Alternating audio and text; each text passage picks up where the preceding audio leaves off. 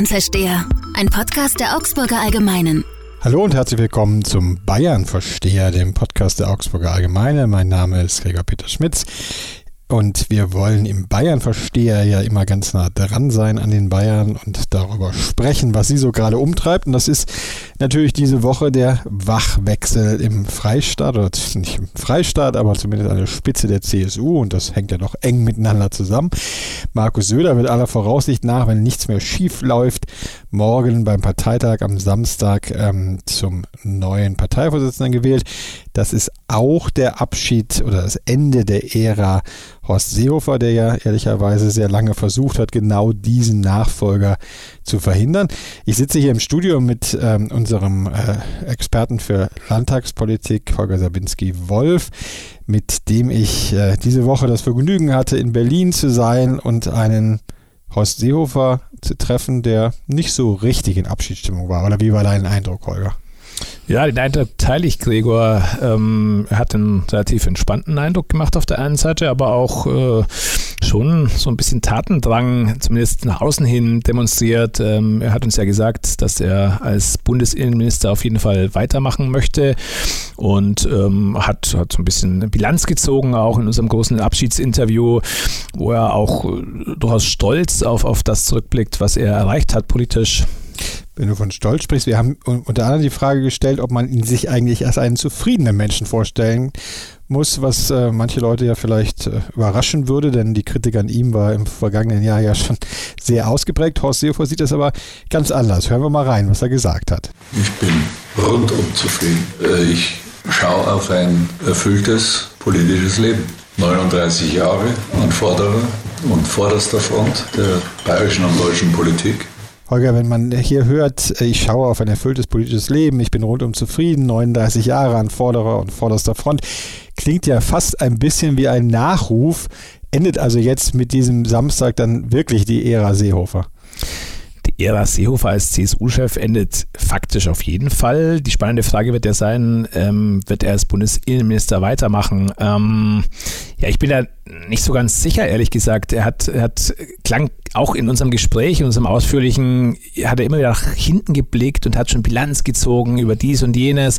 Er hat und auch erwähnt, dass er seine Memoiren schreiben Auch möchte. das zum Beispiel, das ist natürlich was, was man erwarten würde, eher für jemanden, der sich dann komplett aus der aktiven Politik zurückzieht. Also mein Bauch sagt mir auch nach diesem Gespräch, auch nach Gesprächen mit, mit vielen anderen Menschen, die aus seinem Umfeld äh, kommen, in der Partei und dergleichen, sagt nicht, dass, dass Horst Seehofer diese Legislaturperiode in Berlin als Bundesinnenminister zu Ende macht. Da gehören natürlich auch immer zwei zu, der neue Parteichef und der alte Parteichef. Äh, wir haben ihn natürlich auch zu seinem ja schon fast legendären Verhältnis zu Herrn Söder befragt. Da hat er diese diplomatische Antwort gegeben. Solange wir beide in der Verantwortung waren, äh, hatten wir einen sehr guten Dualismus gepflegt. Wir haben uns gegenseitig äh, in die Aufgaben hineingeredet das mag sein, dass sie sich in dem vergangenen Jahr nicht äh, hineinander hin, oder nicht einander hineingeredet haben. Trotzdem haben sie sich ja gelegentlich hinter den Kulissen durchaus äh, gezofft. Auch jetzt äh, diese Woche waren unterschiedliche Töne zu vernehmen. Da hat Markus Söder in einem Zeitungsinterview gesagt, es brauche einen Neuanfang einen Neustart in Berlin. Das hat äh, Herrn Seehofer, so haben wir es zumindest gespürt beim Interview mit uns, äh, durchaus gewurmt. Er hat dann ja auch zurückgeschlagen, gesagt, die Große Koalition leiste ordentliche Arbeit, man brauche da gar keinen äh, Neustart. Äh, wie wird das weitergehen zwischen den beiden? Ja, gute Frage. Ähm, man hat auf jeden Fall gesehen, zuletzt die letzten eineinhalb Jahre, sagen wir mal etwa, die haben ja im Prinzip nebeneinander her äh, Politik gemacht. Das ist das, was, was Horst Seehofer auch mit dem Begriff Dualismus beschreibt. Ähm, ein gemeinsames Agieren war da nicht festzustellen und Freunde werden die beiden auch definitiv nicht mehr. Ich glaube, die haben jetzt äh, als Profis äh, gesagt, okay, im Sinne der, der Geschlossenheit für die Partei lassen wir das mal so laufen. Ähm, Klar ist, dass sich hier die Funktionäre in Bayern Markus Söder äh, unterworfen haben. Die haben jetzt ihre Pöstchen bekommen nach der Landtagswahl, die ja auch nicht so richtig super war. Ähm, naja, jetzt, richtig super, ist ja ein Euphemismus. das Ergebnis war das schlechteste CSU-Ergebnis. Das war uns miserabel, so ist es. Ähm, trotzdem haben natürlich äh, die meisten wieder, wieder ihren Posten bekommen und können im Prinzip weitermachen wie bisher. Äh, viele Abgeordnete sind zufrieden, dass sie da weitermachen können, wo sie, wo sie aufgehört haben in der letzten Legislatur. Und die sind für den Moment zumindest ähm, mal befriedet. Ja? Ähm, interessant wird die Frage sein, wie gehen die nächsten Wahlen aus? Speziell schon mal die Europawahl jetzt im Frühjahr. Wenn es da schief geht, glaube ich, dann kocht, kocht das Ganze wieder hoch. Denn eine Wahlanalyse ist ja bisher auch nicht, nicht passiert in der CSU. Ja, hat äh, Horst Seehofer sich ja auch eine kleine Spitze nicht äh, verkniffen und hat darauf hingewiesen, dass bei der Europawahl noch dazu mit dem Spitzenkandidaten aus Bayern, Manfred Weber, für den Chef des, äh, der EU-Kommission, äh, ist ja 40 plus und später hat er, glaube ich, sogar 40 plus plus gesagt, äh, geben müsse. Ist das die neue Erwartungshaltung an den neuen Parteivorsitzenden? Das ist die Erwartungshaltung, wie sie aus Seehofer formuliert. Das ist natürlich, wie du sagst, wieder so eine dieser vielen kleinen Spitzen, die er abschießt. Er will damit äh, die Messlatte noch ein bisschen höher setzen, äh, um dann. Er hatte ja vor der Landtagswahl auch noch mal daran erinnert, auch schon er eine absolute Mehrheit geschafft hat. Genau, er war der Letzte sozusagen und, und eigentlich hätte das die CSU auch jetzt zu einem Kreuz. So, so war immer seine Botschaft, um dann natürlich äh, anschließend vielleicht nicht sagen oder zumindest denken zu können und in kleinen Zirkeln verbreiten zu können, naja, äh, so toll ist es ja doch nicht gelaufen dann. Das ist eine dieser, dieser vielen, vielen kleinen Spitzen, die er immer wieder los wird. Und ähm, ja, er hat natürlich recht. In der CSU war es schon immer so, wer die Wahlen gewinnt, hat recht. Und da werden wir sehr gespannt auf das Ergebnis blicken der Europawahl. Aber schauen wir mal nach vorne, wirklich, wie es die hm. CSU sich ja auch vorgenommen hat. Also tun wir das auch und blicken dann wirklich auf den neuen Parteivorsitzenden. Der ist, äh, du hast es angesprochen, äh, lange oder sollte lange verhindert werden von Horst Seehofer. Gleichzeitig äh, hat er auch ein sehr schlechtes Wahlergebnis eingefahren. Manche wundern sich, warum er dann auch noch mit dem Parteivorsitz belohnt wird, aber er ist in der CSU, das muss man anerkennen, absolut fest im Sassel. Selbst Horst Seehofer hat ja im Interview dann zähneknirschend zugegeben, für die jetzige Situation sei er der beste Mann unter welchen Voraussetzungen startet Markus Söder da? Ist, äh, unter welchem Druck steht er? Du hast die Europawahl schon angesprochen. Was muss er schnell angehen? Ähm, ich glaube, dass sich die CSU ein bisschen in so einer trügerischen äh, Schwebephase befindet. Ähm, man hört allenthalben, dass es gar nicht so sehr um inhaltliche Fragen gehen soll, sondern es geht mehr um Stilfragen. Ich bin da nicht davon überzeugt. Ich, ich glaube sehr wohl, dass sich die CSU auch inhaltlich ähm, in einigen Punkten neu positionieren müsste. Man hört das ja zum Beispiel, Ökologie ist das große Thema jetzt, ähm, was, was auf einmal heißt, dass man möchte in die Verfassung einen Klimaschutz reinschreiben und dergleichen. Ähm, wenn die CSU allerdings selber schon sagt, es gehe nicht um Inhalt, sondern um Stilfragen, dann, dann legt es natürlich den Verdacht nahe, dass man da nur irgendwas damit zukleistern möchte und, und, und die eigentlichen, wirklichen großen Blocken gar nicht so richtig angehen möchte. Ähm, auch deswegen, weil sie natürlich Angst haben, dass sie, dass sie ihre Bandbreite als, als Volkspartei äh, verlieren würden am Ende und, und dann als, als so ein waberndes Etwas äh, wahrgenommen werden, dass das kein Profil mehr hat. Das ist äh, Ströder, glaube ich, sehr, sehr wichtig. Ist ja dieser Kurs, du hast es angesprochen, der neue Stil, weil er lebt ja auch einen viel sanfter auftretenden Ministerpräsidenten, ähm, der sogar sagt, dass Streit nervt, äh, was ja vorher jetzt nicht immer von ihm zu hören war. Ist das denn jetzt festgelegt in der Partei, dass man A, die europafreundlichste Partei aller Zeiten ist, äh, eben in der Unterstützung von Manfred Weber, dass man sich nicht mehr streiten möchte, weder untereinander noch äh, äh, mit der Union, dass man äh, im Zweifel sogar ein bisschen äh, grün blinkt. Kann das wirklich eine Partei sein oder muss dann doch letztlich wieder auf dem rechteren Flügel, auf dem rechten Flügel, auch in der Migrationspolitik, ähm, zumindest Signale gesetzt werden, dass man auch noch da ist? Ganz sicher wird das so sein. So, sonst wird die CSU nicht mehr als das wahrgenommen, was, was immer ihren Kern ausgemacht hat. Ich glaube, ich nehme Ihnen das auch im Moment nicht so richtig ab. Ähm, du sagst schon, es sind viele Begriffe gefallen in letzter Zeit. Ähm, der Verdacht liegt im Moment nahe, dass es nur so ein Anstrich ist, der da drüber kommt, aber dass es drunter doch, doch beim Alten bleibt. Und wenn sie diesen, diesen Turnaround nicht schaffen, dann, dann werden sie auch künftig äh, bei den Wahlen nicht wieder Erfolg haben. Da bin ich sehr sicher. Denn es könnte ja letztlich auch ein strukturelles Problem sein. Wir haben äh, den Aufstieg der Freien Wähler schon seit längerer Zeit sozusagen Fleisch vom Fleische der CSU, wie man immer so schön sagt. Gleichzeitig haben wir natürlich den Aufstieg der AfD in Bayern noch relativ gering im Vergleich zu anderen Bundesländern. Das muss man der CSU zugutehalten. Da hat der Seehofer zum Beispiel im Interview ganz klar gesagt, die Schuld daran tragen keineswegs wir, ähm, sondern das ist die Schuld letztlich von Frau Merkel und ihrer äh, Migrationspolitik. Sehen das alle so in der CSU? Ich glaube nicht, dass die CSU so geschlossen ist, wie es äh, Markus Söder gerade versucht zu verkaufen. Ähm, ich glaube, da ist auch gerade in der Migrationsfrage eine starke Spaltung. Wir hatten ja von Anfang an äh, auch, auch die Thematik, die kirchlichen, sozialeren Milieus in der CSU, die sich ja zum Teil auch in Flüchtlingshelferkreisen engagiert haben und der rechtere Flügel, ähm, der auch gerne immer als Speerspitze von, von Alexander Dobrindt, dem Landesgruppenchef, bedient wird, die, die da schon ordentlich geholzt haben. Äh, erst diese Woche ist ja auch das Wort Anti-Abschiebeindustrie als, als Unwort des Jahres ausgezeichnet von worden. Alexander Dobrindt. Hm, genau, stammt von Dobrindt eben. Ähm, trotz allem denke ich, für einen, für einen langfristigen Erfolg wird die CSU diesen Spagat auch weiterhin machen müssen. Und, und dann wird sich zeigen, äh, wie sehr diese, diese Zerrissenheit in der Partei wieder hochkocht. Und das hängt sehr stark wieder von den Wahlergebnissen Ist ab. das leichter für die CSU jetzt, weil die CDU sich in dieser ja schon fast legendären Abstimmung im Dezember für Annegret Kramp-Karrenbauer entschieden hat, die natürlich, obwohl sie in vielen Punkten sich inhaltlich von der Kanzlerin unterscheidet, eher als Fortsetzung des Merkel-Kurses gesehen wird.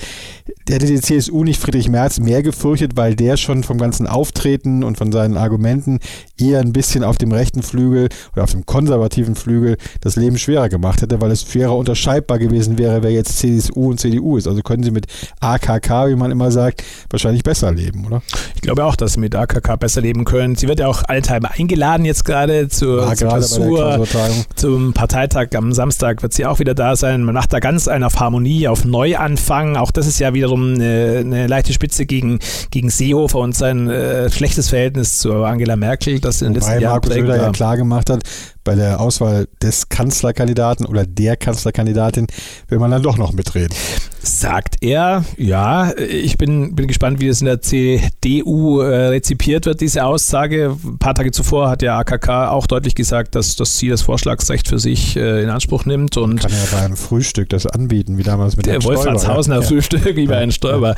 Ich, ich glaube, sie tun sich mit, mit ihr leichter und, und, und werden jetzt versuchen, einen neuen Kurs zu finden. Und AKK hatte ihrerseits auch da so ein leichtes Signal gegeben mit diesem Werkstattgespräch, das sie in ihrer Partei veranstalten möchte, wo die ja im Prinzip ja doch die Politik Angela Merkels in der Flüchtlingskrise so ein bisschen nochmal im Fokus steht, wo auch ein bisschen was aufgearbeitet werden soll.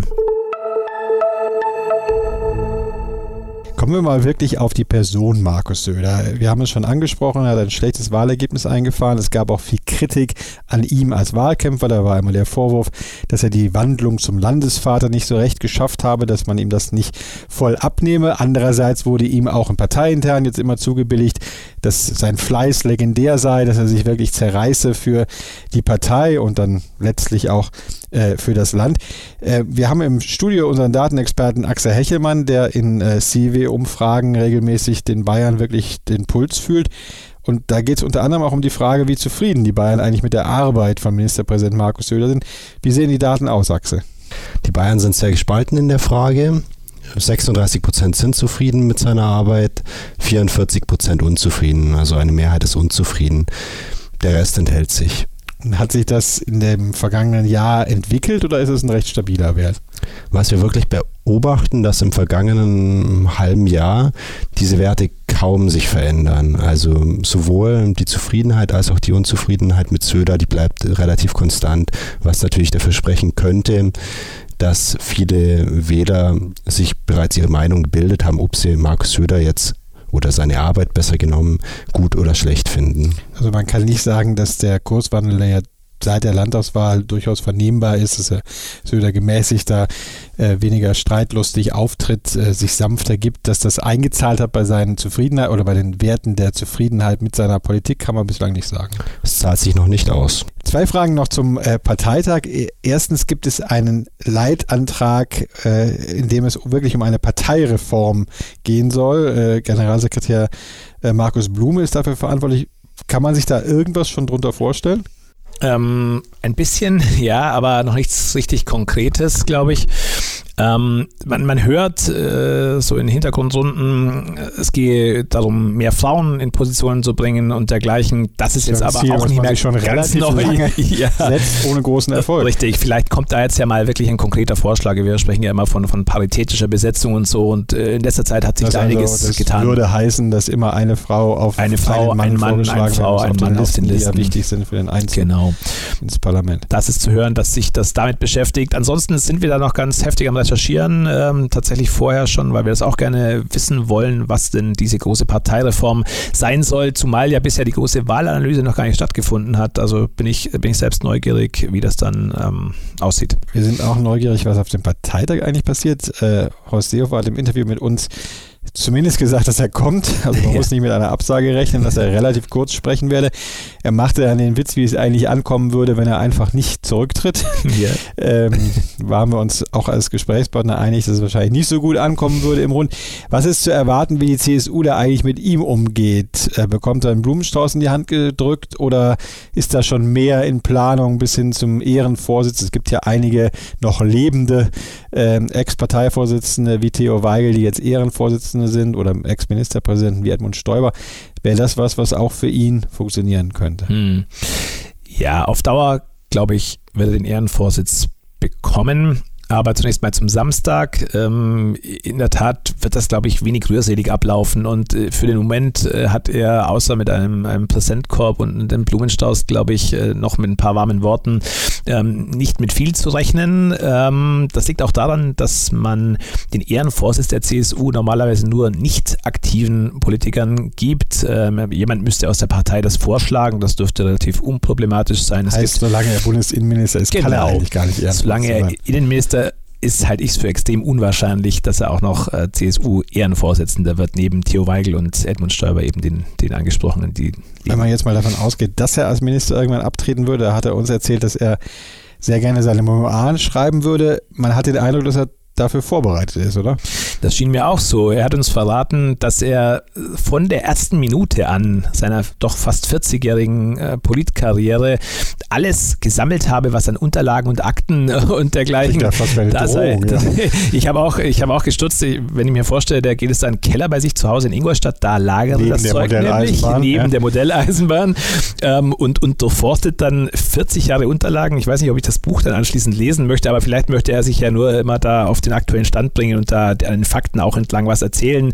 Die Memoiren an sich, sagt er, sollen nicht, nicht langweilig werden, sondern durchaus anekdotisch und Wobei witzig. er ja auch noch einen Ghostwriter sucht. Er sucht einen Ghostwriter. Falls sich jemand berufen fühlt äh, und schreiben Also, kann. liebe Zuhörer, bitte, Bitte. gerne. Oder bist du schon angesprochen worden? Ich bin bisher nicht angesprochen worden, aber vielleicht reden wir darüber, ob ich dafür eine kurze Zeit freigestellt Ich werden denke, kann. ein Monat dürfte reichen. Okay. Dann kann äh, aus Seehofer in seinen Unterlagen hoffentlich auch diesen Podcast aufnehmen.